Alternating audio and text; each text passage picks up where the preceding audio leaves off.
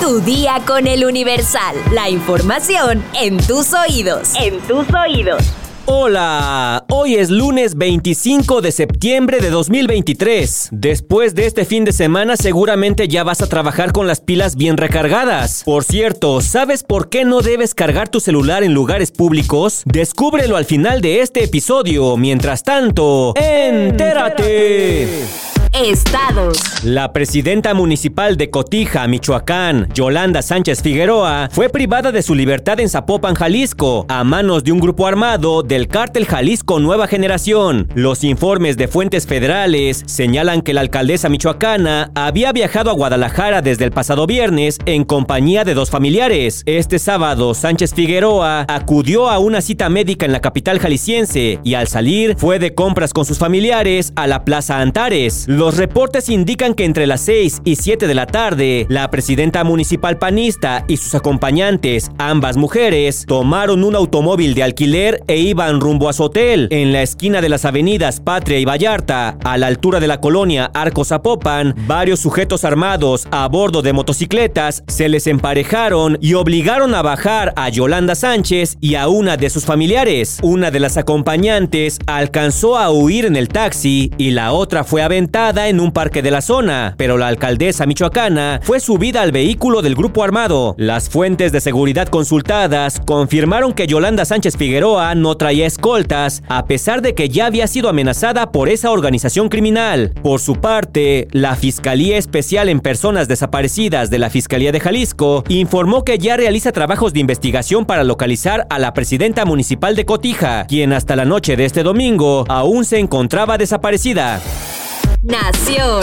Pues ahora le tocó a Claudia Sheinbaum ser acusada de plagio en su tesis de titulación. La virtual candidata de Morena a la presidencia de la República aseguró que las acusaciones de plagio en su tesis son falsas y que quien lo inventó no tiene ni idea de lo que es un trabajo académico. El rumor se dio por una fórmula en común con el trabajo previo de Lepierre y Christins y la coordinadora nacional de Morena aseguró que en su trabajo académico cita varias veces a los autores y que las fórmulas son son iguales porque vienen de los principios básicos de conservación de la masa, momento y energía con los que debe analizarse el flujo en una chimenea. También mencionó que todos los días personalmente visitaba diferentes viviendas en la comunidad rural de Cherenástico, pesaba la leña y la comparaba con la que se usaba en las estufas eficientes artesanales. Claudia Sheinbaum, recordemos, no ha sido la única acusada de plagio. También el trabajo de titulación del aspirante presidencial del Frente Amplio por México, Xochitl Galvez, será revisado revisado por la Universidad Nacional Autónoma de México.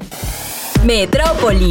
Me da mucho gusto estar aquí entregando las viviendas de El Porvenir, que en su nombre lleva también un significado. Este es el momento en el que el jefe de gobierno de la Ciudad de México, Martí Batres, entregó 330 viviendas en la unidad habitacional El Porvenir a familias que residían en diversas zonas de Xochimilco, Tláhuac e Iztapalapa, cuyos hogares sufrieron daños irreparables durante el sismo del 19 de septiembre de 2017. Batres explicó que el gobierno capitalino, a través de la Comisión para la Reconstrucción, reubicó en esta unidad habitacional a quienes sufrieron daños en sus terrenos, ya que fue imposible reconstruir en el mismo lugar. Destacó que el programa de reconstrucción es único en la historia de la capital, ya que brinda a los afectados vivienda digna de manera gratuita, labor que avanza día con día, ya que de las 22 mil viviendas dañadas o destruidas por los temblores, ya fueron entregadas o se encuentran en obra el 92% y para finalizar este año se comenzarán las obras del porcentaje restante. Mundo. El gobierno del presidente Joe Biden se prepara para admitir a Israel esta semana en un club exclusivo que permitirá a sus ciudadanos viajar a Estados Unidos sin necesidad de visa estadounidense, a pesar de las continuas preocupaciones de Washington sobre el maltrato que el gobierno israelí da a los palestinos estadounidenses. Las autoridades norteamericanas afirman que el anuncio del ingreso de Israel en el programa de excesión de visa está previsto para finales de semana, justo antes que culmine el sábado el año presupuestario presupuestario federal, que es la fecha límite para la admisión de Israel sin tener que calificar de nuevo para la elegibilidad el próximo año. El Departamento de Seguridad Nacional administra el programa, que actualmente permite a ciudadanos de 40 países, en su mayoría europeos y asiáticos, viajar a Estados Unidos durante tres meses sin visa.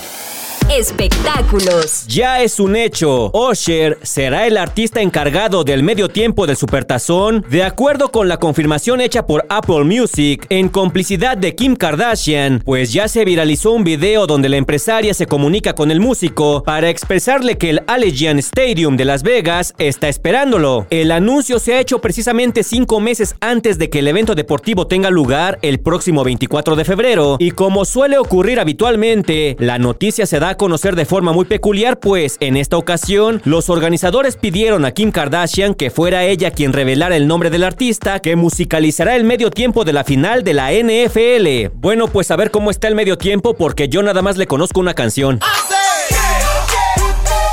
Sí tiene más, ¿no? Osher y su única rola.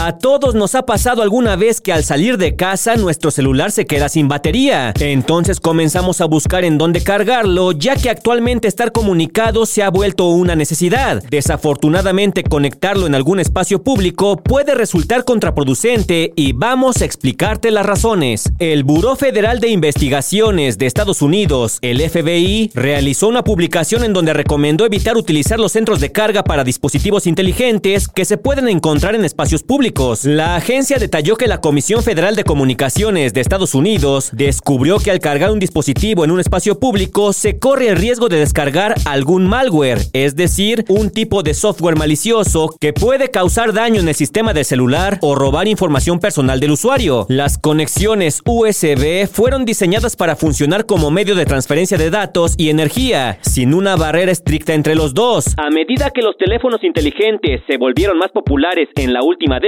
los malos actores descubrieron que podían abusar de las conexiones USB para ocultar y entregar cargas de datos secretas cuando un usuario podría pensar que solo se está transfiriendo energía eléctrica. Advirtió el FBI. A esta práctica se le conoce como jacking y es importante señalar que los espacios públicos es donde suelen suceder estos ataques. Aeropuertos, hoteles, terminales de autobuses y plazas comerciales, por lo que el FBI recomienda no utilizar esta alternativa para cargar tu celular mediante USB y mejor buscar una conexión de luz ordinaria. Si quieres más información para evitar caer en una estafa, consulta nuestra sección TechBit en eluniversal.com.mx. Vamos a leer unos cuantos comentarios. Mi sección favorita. Bart Bouvier nos dice, es un mal para el movimiento. ¡Qué mal! Supongo que se refiere a la nota de Claudia Sheinbaum que le da la bienvenida a priistas. SRMX nos dice, otra vez llenan el episodio con una lectura, esta vez la de una convocatoria. Mejor lean comentarios. Bueno, creo que la convocatoria para trabajar en el tren Maya es buena para las personas que estén buscando trabajo. Y uno de los objetivos de tu día en fin de semana es tocar temas que no son tan controversiales, alejarnos un poquito de los temas de muertos, desaparecidos, notas feas, darles recomendaciones de a dónde ir, que sea la información un poco más relajada. Pero bueno, tendremos muy en cuenta tu comentario para próximas emisiones. Por hoy ya estás informado, pero sigue todas las redes sociales del Universal para estar actualizado. Comparte este podcast y mañana no te olvides de empezar tu día. Tu, día, con el Universal.